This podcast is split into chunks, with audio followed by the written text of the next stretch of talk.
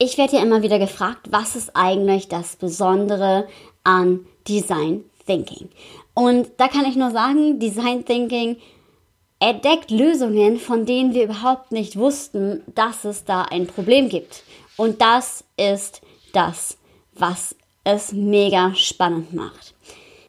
Denn viel zu oft erlebe ich Teams und Organisationen, die sich schicke Lösungen ausdenken, die aber letztendlich überhaupt gar kein Problem lösen, was dort ist und sich immer noch wundern, warum Mitarbeiter nicht motiviert sind, warum es immer noch das Phänomen innere Kündigung gibt und warum es überhaupt bestimmte Themen gibt, Widerstände gibt und die nicht richtig aufgelöst werden.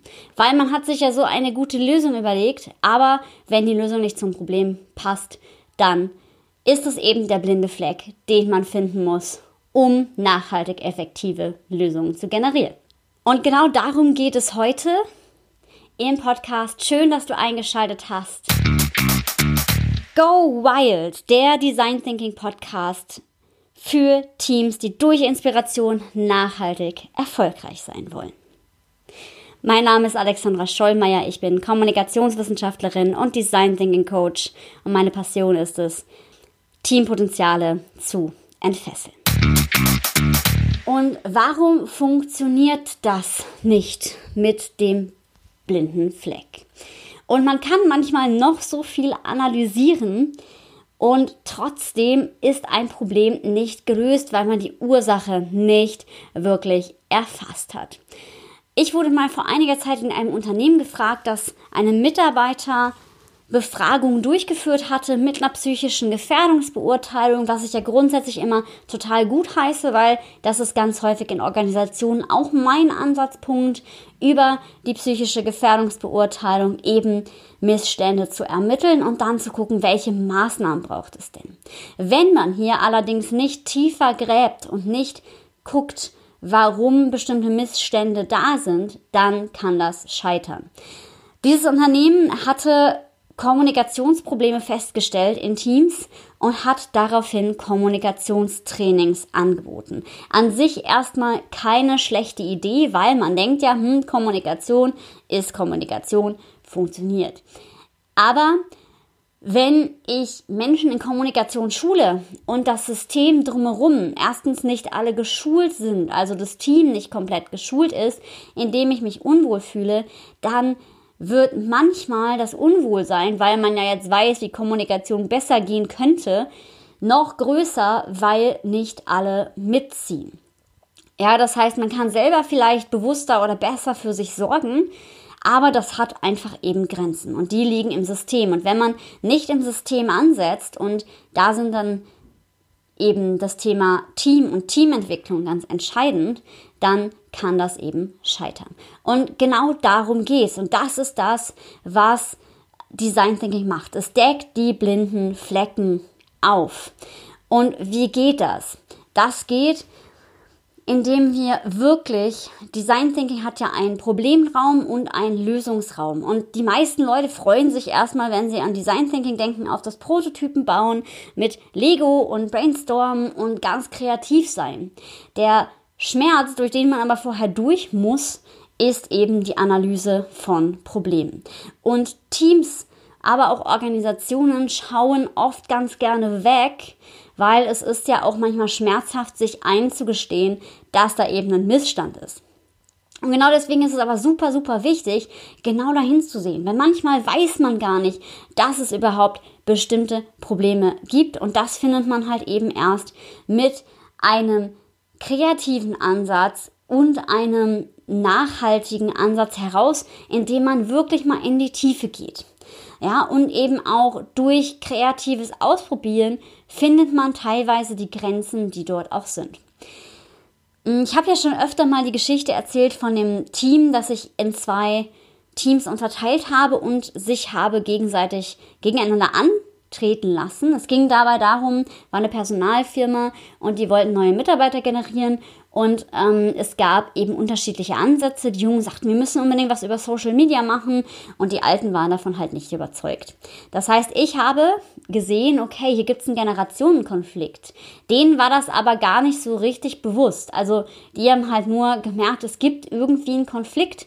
Ähm, und erst als wir quasi über einen positiven Weg, also eine Challenge, reingegangen sind und lustigerweise beide Teams gleich viele Mitarbeiter generiert haben, kam am Ende tatsächlich das heraus. Ja, war natürlich für mich als Coach das Traumergebnis, dass beide eben gleich viele Mitarbeiter dann für das Unternehmen gewonnen hatten und aber auch Respekt entstanden ist. Also die Alten haben dann gedacht, wow, also das geht alles mit dieser neuen Technik. Ja, das klingt klingt profan, aber es war tatsächlich so. Und umgekehrt haben die älteren Mitarbeiter halt eben über ihr Netzwerk, über ihre Erfahrungen genau das Gleiche erreicht. Und da sieht man mal, was für ein Potenzial frei werden kann, wenn beide Wege miteinander genutzt werden und das Alte und das Neue sich genau zusammenfinden kann. Und das war denen halt vorher gar nicht bewusst. Also die Alten haben halt gedacht, das muss so und so laufen, ja, und ähm, waren auch skeptisch gegenüber dem anderen. Und die Jungen wussten aber auch gar nicht, was die Alten tun sozusagen. Also die kennen ihre neuen Medien. Und durch diese Vermittlung wurde erstmal witzigerweise das Problem bewusst, ähm, dass es das überhaupt gab. Und gleichzeitig wurde es aber auch aufgelöst. Das heißt, dann wurde es transparent gemacht und wir konnten dann eben noch viel besser an weiteren Lösungen arbeiten.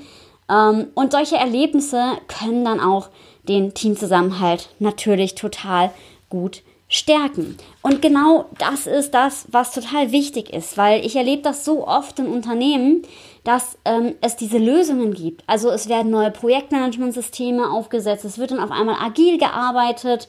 Ja, das macht vielleicht auch auf einem strukturellen Level Sinn, dann werden aber die Menschen nicht mitgenommen und die Frage, die sich im ganzen Unternehmen rumtreibt, ja, warum machen wir das eigentlich? Werden wir jetzt agil, um agil zu werden oder ist da wirklich ein Sinn und Zweck dahinter, der uns wirklich auch weiterbringt und auch in unserem Wohlbefinden nachher weiterbringt, weil letztendlich sind alle Beteiligten ja auch daran interessiert, dass es ihnen gut geht und das ist ja auch gut und richtig so. Und ja, wenn es dann aber das Thema nicht löst, also dass es mir eigentlich keinen Vorteil bietet, als derjenige, der das durchführen soll, auch nicht auf lange Sicht, dann ist es natürlich schwer umzusetzen. Und dann zieht auch keiner mit. Und genau deswegen ist es wichtig oder eigentlich am besten, wenn man wirklich Unternehmensprozesse weiterentwickeln will, erstmal zu erheben, wo sind denn Probleme? Und daraus dann einen Ansatz zu formen, der dann ins Unternehmen hereingegeben wird und den dann aber auch sukzessive über Feedbackschleifen mit den Menschen im Unternehmen weiter zu entwickeln. Und dann und halt eben auch zu erklären, warum gibt es diesen Ansatz. Weil häufig ist eben dieser Widerstand einfach nur eine Angst vor Veränderung, die basiert auf Unklarheit. Und genau hier muss man eben ansetzen. Und das ist super, super spannend, weil ähm, man natürlich ganz anders rangehen kann, wenn man aufgedeckt hat, welches Problem löst das. Und manchmal ähm, werden echt Maßnahmen auch im betrieblichen Gesundheitsmanagement, erlebe ich das oft, vorgeschickt und die basieren aber gar nicht auf dem Bedarf. Und das ist wirklich echt gefährlich, weil dann wundert man sich, warum letztendlich echt auch viel Potenzial und Geld verpulvert wird, Akzeptanz wird ähm, gesenkt von bestimmten Maßnahmen. Und genau darum ist es wichtig, immer wieder auf die Probleme der Menschen hinzuschauen. Und auch wenn alles tutti ist, ja, auch das gibt es, dass dann bestimmte Gefahren eben nicht gesehen werden. Und dafür ist es eben total spannend, wenn man auch mal einen Blick von außen hat, ja, oder ähm, auch schaut, was äh, ist das, was wir gut finden und was ist vielleicht aber auch die Kehrseite davon. Also ähm, Beispiel ist auch ein Team, was ich äh, vor einiger Zeit coachen durfte und die verstanden sich alle super, weil die auch alle ein ähnliches Persönlichkeitsprofil hatten, aber die wussten auch alle, sie haben eine Schwäche. Und zwar konnten sie nicht gut in den Konflikt gehen. Und wenn es natürlich für alle zutrifft, dann hat man nachher das Problem, dass vielleicht auch ähm, Themen nicht offen angesprochen werden, weil man will ja diese Harmonie aufrechterhalten. Und das wiederum kann dann zu einer total toxischen Mischung werden auf die Dauer, sodass dann aus einem total funktionierenden Team nachher ein dysfunktionales wird, weil eben die bestimmten Sachen nicht angesprochen werden und unter dem Deckmantel der Harmonie eben einiges doch nicht passiert.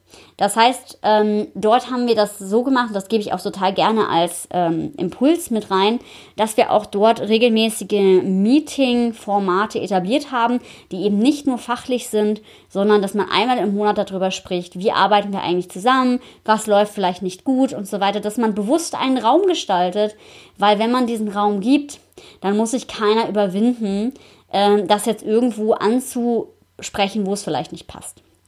Und das haben wir dann sozusagen aber auch herausgearbeitet ähm, in diesem Punkt und das war auch allen wichtig.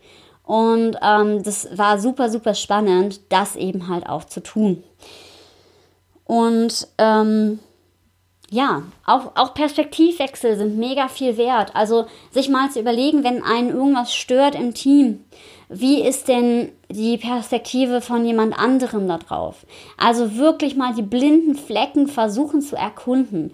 Also auch wenn man ein Thema mit der Führung hat. In welcher Situation ist die denn? Ist der überhaupt das wichtig, was mir gerade wichtig ist?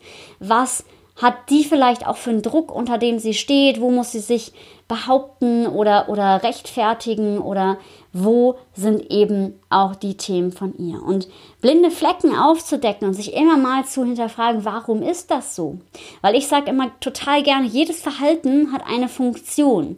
Und wenn man mal hinschaut, was, das, äh, was die Funktion für jemanden ist, an diesem Verhalten, dann ist das total spannend und kann eben auch verschiedene blinde Flecken aufdecken. Deswegen schau doch mal hin, was sind vielleicht deine oder eure blinden Flecken? Wo geht ihr vielleicht auch zu schnell in die Lösung und guckt gar nicht hin, ob da ein Problem für ist? Weil eigentlich muss sich ja nichts verändern oder in Innovation gehen, wenn es, ein, wenn es kein Problem gibt. Gleichzeitig ist es natürlich auch gefährlich, ähm, sich auf dem auszuruhen, wie zum Beispiel Firmen wie Nokia oder Motorola, die dann den digitalen Wandel ähm, in Richtung Smartphone ziemlich verschlafen haben und damit echt den weg vom Fenster sind. Und sowas kann dir in einer Organisation auch passieren, dass du ähm, auf einmal, dass viele Mitarbeiter kündigen, weil du nicht am Bedarf der Menschen bist.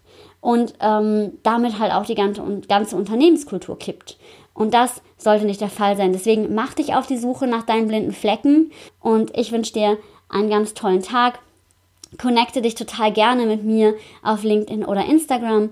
Und wenn dir die Folge gefallen hat, dann lass mir doch auf iTunes eine schöne Bewertung da und dann freue ich mich auch, wenn du mir Fragen stellst, Themen, die dich interessieren und so weiter. Dafür bin ich immer gerne offen, nehme ich total gerne mit rein. Deswegen freue ich mich von dir zu hören und verbleibe wie immer mit sei mutig und hab wilde Ideen. Bis zum nächsten Mal.